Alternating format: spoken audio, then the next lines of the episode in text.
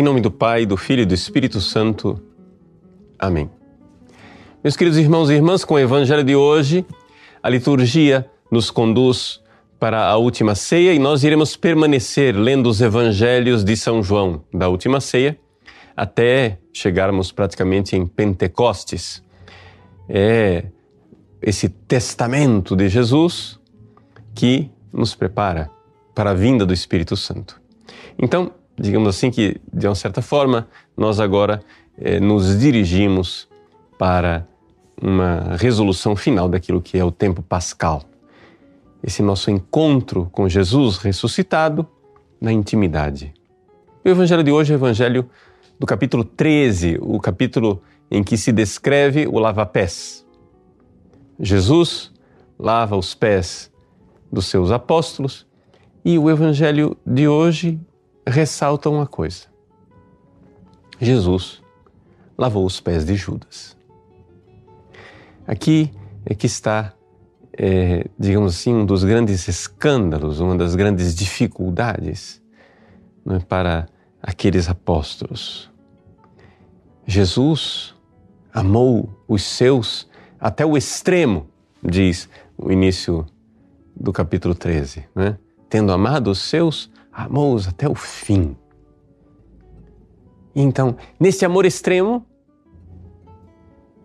nós vemos que o amor de Cristo não exclui, mesmo aquele que é o filho da perdição.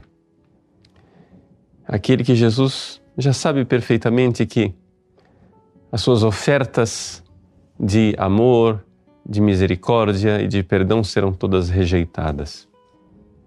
Jesus, mesmo assim, continua fazendo aqueles gestos de amor por Judas.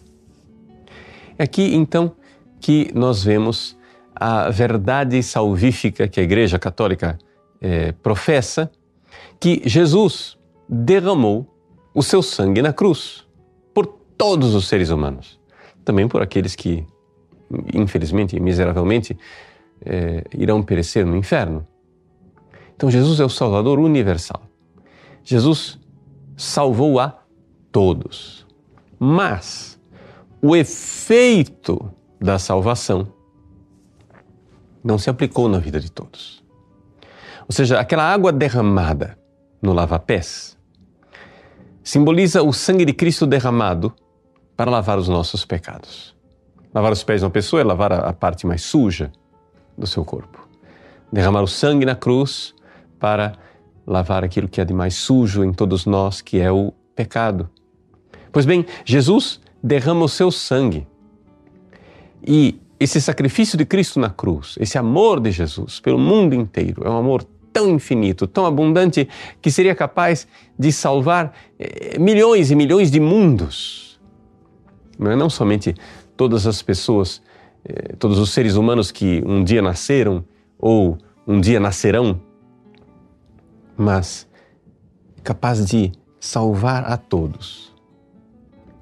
Mas miseravelmente, infelizmente, tragicamente, nem todos colhem o fruto desta salvação. Né? Então, aqui nós vemos que Jesus morreu por todos mas a salvação só será colhida por muitos, não por todos.